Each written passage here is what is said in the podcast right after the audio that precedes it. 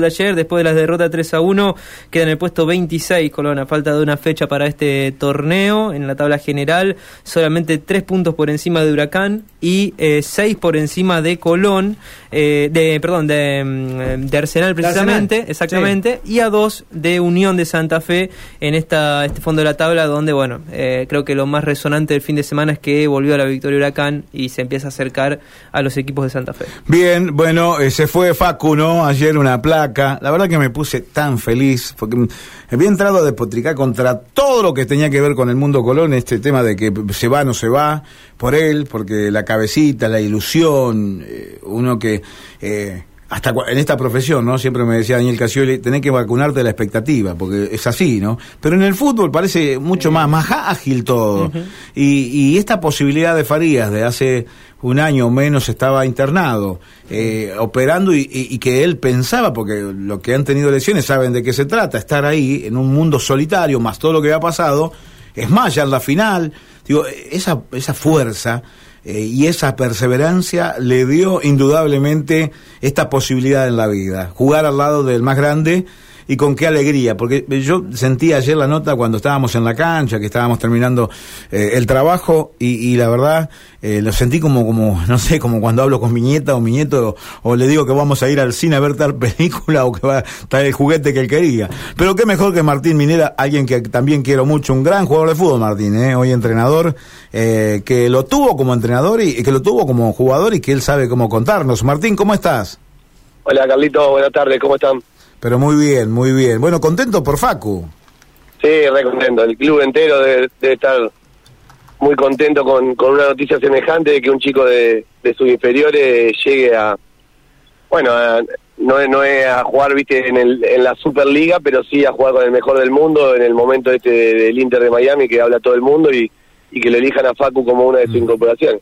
Pues sabes que previo en la antesala eh, yo decía, lo que pasa es que por ahí es difícil a veces cuando vos tenés que vociferar para, o el ida y vuelta que haces en la comunicación, porque alguien lo puede tomar a mal. Yo decía, a mí me hubiese gustado, obviamente, que comience al revés, ¿no? En Europa, donde él se pueda disciplinar eh, de, de otra manera, que tenga otra responsabilidad. Pero, digo, de repente también los estadounidenses, lo tengo a mi amigo Norberto Bali, hermano de la chancha de Ricardo, que está en Miami hace 20 años y que nos está escuchando, que él dice, mira que la evolución que está en Estados Unidos es terrible.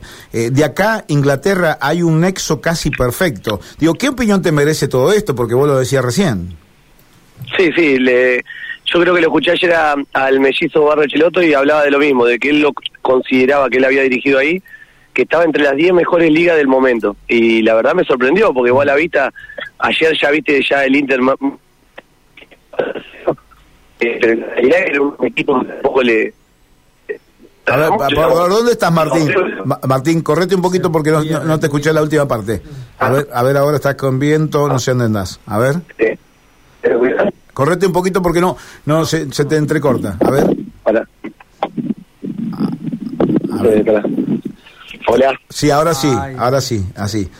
Le decía lo de, Guillermo, sí. Sí, que decían que Guillermo, bueno, Guillermo que dijo que era una de, la, de las 10 mejores ligas del momento, o sea que, que evidentemente una liga que está evolucionando y nosotros siempre nos quedamos con la liga estadounidense como, como media, entre comillas, amateur, digamos, porque hay un montón de jugadores universitarios y demás por la forma de disputa. Pero yo creo que con esta llegada de Messi, digamos, al, al ya estar Messi en el equipo de Facu, todo lo que haga se va a potenciar el doble, entonces eh, cualquier gol mínimo que haga con un pase de Messi, los dos abrazados y demás, va a potenciar a Facu en una carrera eh, imparable para mí, siempre que le vaya bien, obviamente. Antes que Johnny te pregunte algo, eh, en su ADN, yo soy un poco más viejito que vos, no tanto, vos estás joven, eh, pero eh, uno ha visto jugar a, su abuelo, a Jara, el número dos de, de, La Paloma, como le decían ahí en los hornos, a, Fito D'Angelo, a su tío, a Adrián. En su ADN hay un potrero encima. Y en su ADN también está el sufrimiento y esos golpazos que nos dan aquellos que, vamos saliendo los arrabales. dibujame un poquito el Facu chico a este Facu que maduró. Mira, yo eh, la verdad, a mí lo que me, me, me sorprende es cómo se se maneja con, con tanta exposición y con tanta tanta cantidad de cosas negativas que le pasaron al margen de todo lo positivo, porque lo positivo que él que él le fue pasando en función de su talento, digamos, y de su esfuerzo. Eh, pero después lo negativo son cosas que no son normales, digamos. No es que es normal perder a tu papá y a tu mamá con 16, 17, 18 años. Eh, no es normal quedarte solo, eh, no tener ningún tipo de contención. Eh, no es normal que en el medio de todo eso te lesione la rodilla, que es tu principal arma de vida, digamos, porque su, su principal fuente de vida son sus piernas. Y bueno, justo le toca esa lesión grave de ligamento. Entonces, a todo eso el pibe maneja una. yo me sorprende su tranquilidad y, lo que más rescato de él es humildad, es un chico muy humilde, muy humilde, que pudiendo, viste, eh, por ahí te maría un poco con, con algo de plata, con lo que hablen, con la selección, con Messi, y la verdad que Facu yo lo veo siempre igual, y incluso en su forma de jugar no ha modificado nada porque es igual, digamos, él es un jugador de potrero nato, que le gusta todo el tiempo tener la pelota, encarar, ir para adelante, guapo, así que yo le imagino eh, que si por eso lo vinieron a buscar no le van a pedir mucha eh, modificar mucho su estilo de juego, obviamente sí, entenderlo un poco mejor, pero me parece que lo mismo que hace en el barrio lo traslada lo trasladó al fútbol profesional, así que eso es lo que hizo que se destaque tanto.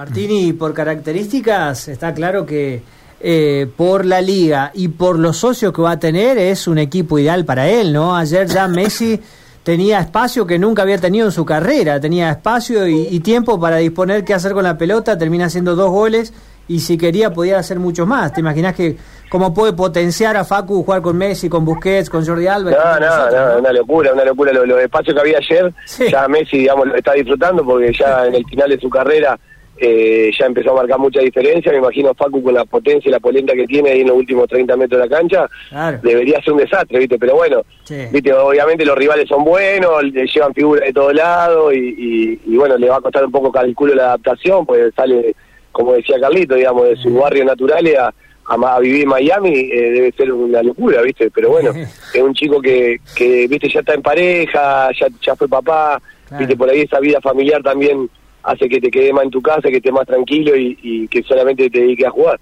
Claro, eh, Martín, ¿y pudiste de tomar contacto con él en estos días? Eh, si lo hiciste, ¿cómo lo notaste?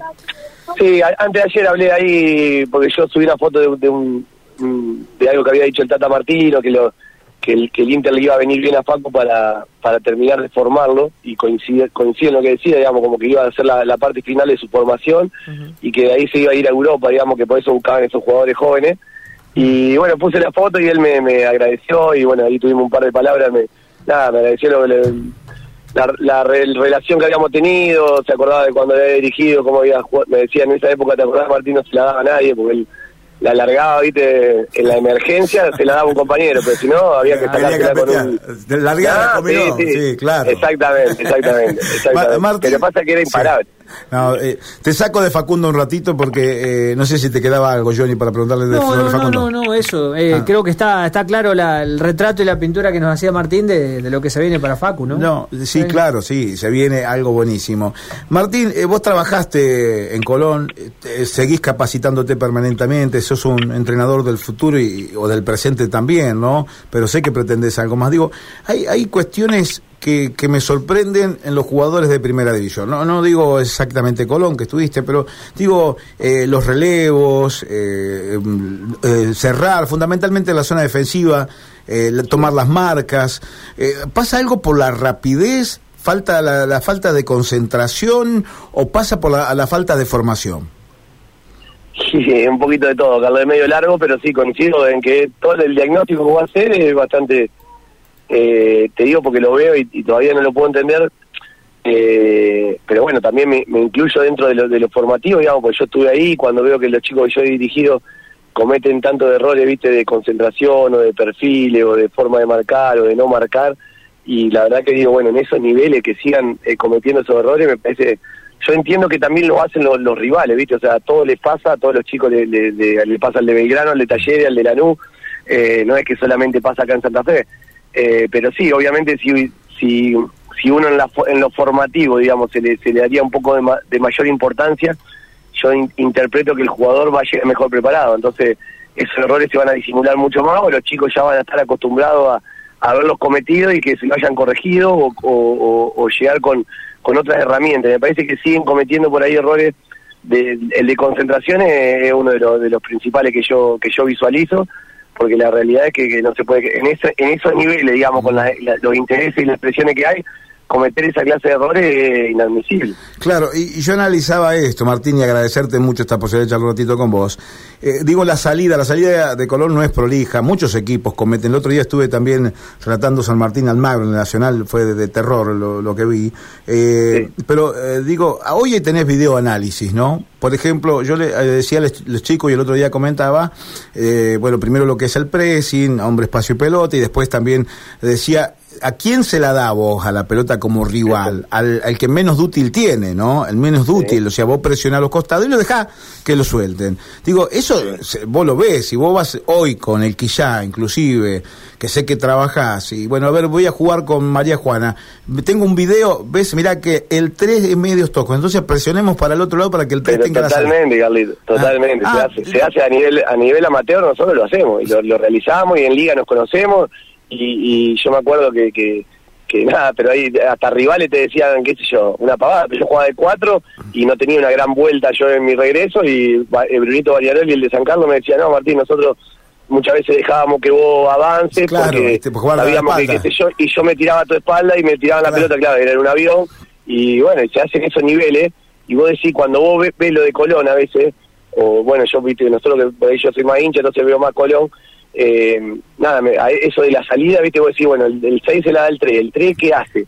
Y bueno, si ya si, si Colón, viste, hay, hay veces que no tiene ni, ni, tres opciones de salida como para salir de esas presiones que nos generan los rivales y termina en córner para, para el rival, eh, en saque lateral para el rival. O le dan la pelota al rival, claro. Claro, y vos decís, loco, pero ¿qué? Y, y ahí por eso entra, yo me empiezo a enojar con los entrenadores porque si no, sí, pero no, no me trajeron nada, es lo que hay, voy a esperar los refuerzos y después vos lo ves a, Defensa y Justicia que no tiene nombre y sale tercero o cuarto todos los torneos, eh, no sé, hoy agarra Rondina Barraca y, ya con pelota parada sacó nueve puntos o diez puntos seguidos y ya se metió ahí en mitad de tabla y ya está lejos del descenso, solamente trabajando lo que tenés o potenciando lo que tenés. Claro, porque, claro. Si, no es fácil que te resuelvan la figura, ¿viste? Y te traer los nombres y te lo resuelvan, pero le tenés que dar herramientas. Eh, eh, laburar con las limitaciones es muy importante. Si vos sabés eh, que, que, el 4 tiene marca y no tiene salida, trata de cambiar el, el eje, ¿no? Eh, Exactamente. Querido Martín, te mando un abrazo y me alegra mucho que estés bien. Dale. Bueno, Carlito, bueno, José, muchas gracias a ustedes y bueno, estamos, estamos en contacto. Gracias. Hasta luego. Ahí está. Gracias. Entonces no era hora. Viste que a veces capricho de viejo, yo veo, me parece, pero bueno, pasa por ahí también, ¿no? Eh, porque si no.